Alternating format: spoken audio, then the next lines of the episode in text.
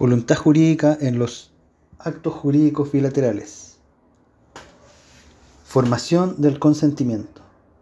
El consentimiento se forma a través de la oferta y la aceptación y está regulado en el Código de Comercio en sus artículos 97 a 108.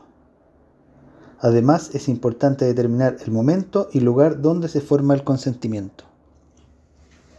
Definición de consentimiento acuerdo de voluntades necesario para dar, para dar vida al acto jurídico bilateral. Ahora vamos con la definición de oferta y aceptación. La oferta es un acto jurídico unilateral por el cual una persona propone a otra celebrar una determinada convención. Requisitos de la oferta. La oferta debe ser completa, debe estar dirigida a un destinatario y comunicarse a este. Clases de oferta. Tenemos la oferta a persona determinada o indeterminada, tenemos la oferta expresa o tácita y tenemos la oferta completa o incompleta. Respecto a la oferta completa, podemos decir que es aquella en que basta la aceptación pura y simple para que se perfeccione el consentimiento. En el caso de la oferta incompleta es solo la negociación preliminar. Y la respuesta con otra oferta se denomina contraoferta. Formas de hacer la oferta. Esta puede ser verbal o escrita. La verbal requiere que sea aceptada en el acto de ser conocida. La escrita hay que distinguir si residen en el mismo lugar, 24 horas, o en un lugar diverso, a vuelta de correo. Oferta que no obliga al oferente y oferta que por sí sola obliga.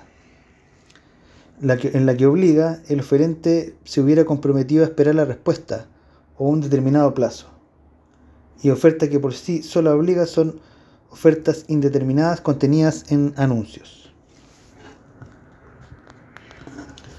Vamos con la aceptación. La aceptación es un acto jurídico unilateral por el cual el destinatario de la oferta manifiesta su conformidad con ella. Requisitos de la aceptación. La aceptación debe ser pura y simple, darse en término oportuno y mientras eh, la oferta esté vigente. ¿Qué significa que sea pura y simple? Aceptar la oferta en los términos en que se formuló.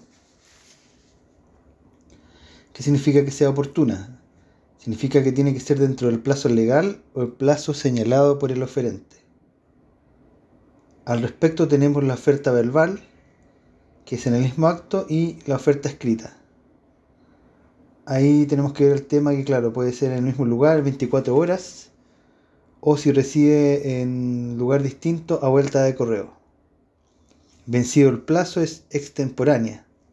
Se tiene por no hecha la oferta y debe comunicarse este hecho al aceptante. La aceptación no se presume, pero una vez probada se presume dentro de plazo. Finalmente, eh, respecto a la oferta que debe ser vigente, es una oferta que no haya perdido vigencia. En cuanto a la pérdida de vigencia, tenemos la retractación y la muerte o incapacidad sobreviniente del oferente. La retractación es el arrepentimiento del oferente que tiene un plazo hasta antes de la aceptación.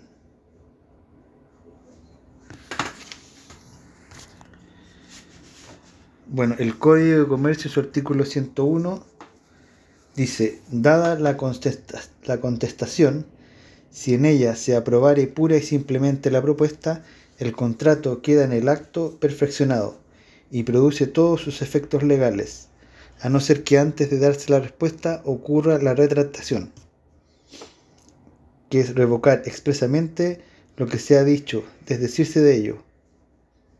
Muerte o incapacidad legal del proponente. Clases de aceptación. Tenemos la aceptación expresa o tácita y la aceptación pura y simple o condicionada. Contraoferta. La aceptación pura y simple es aquella en que se manifiesta conformidad con los términos en que está establecida la oferta. De no ser así, es una contraoferta. Y la aceptación condicionada eh, el destinatario introduce cambios o acepta, parcial, o acepta parcialmente. Esto significa una nueva oferta o contraoferta. Teoría respecto al momento en que se forma el consentimiento. Tenemos la teoría de la declaración que es aceptada en Chile y que dice que eh, es la aceptación desde la aceptación del aceptante. La teoría de la expedición es desde el envío del aceptante al oferente. La teoría de la recepción desde la recepción por parte del oferente. Y teoría del conocimiento desde el conocimiento del oferente. Repitiendo lo anteriormente descrito, quizás en forma más clara, vamos otra vez. Tenemos la teoría de la declaración, eh, que indica que el momento en que el destinatario acepta la oferta, aun si no sabe el oferente, es la regla general en Chile. Tenemos la teoría de la expedición, donde el consentimiento se forma cuando el aceptante envía su aceptación. Tenemos la teoría de la recepción, que el consentimiento se forma cuando el oferente recibe la aceptación en su domicilio. Y teoría del conocimiento, el consentimiento se forma cuando el oferente toma conocimiento de la aceptación. Donaciones entre vivos, se indica. Momento en que se forma el consentimiento, su importancia. Eh, radica, eh, por ejemplo, en que la capacidad debe ser al momento, respecto a la capacidad, al momento de contratar. El objeto lícito al momento de contratar. Las leyes vigentes al momento de celebrar el contrato se incorporan al contrato efecto del contrato se produce desde que se perfecciona. Y la retractación del referente no puede retractarse una vez celebrado el acto.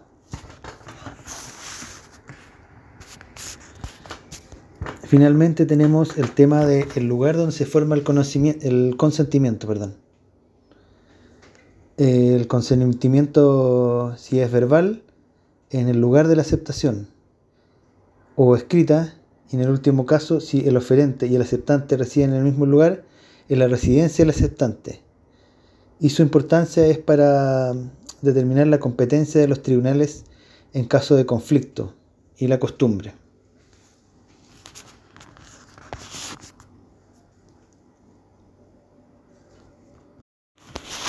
Ya, de manera más clara y finalmente para terminar, porque estos apuntes están como el orto, eh, tenemos que, excepcionalmente, respecto a la teoría de la declaración, excepcionalmente se necesita la teoría del conocimiento en las donaciones entre vivos. Se debe tener conocimiento de la aceptación para que se perfeccione el acto. Y respecto, repitiendo lo mismo, respecto al lugar en que se forma el consentimiento, si residen en distintos lugares, se entiende perfeccionado en el lugar donde se haya aceptado la propuesta.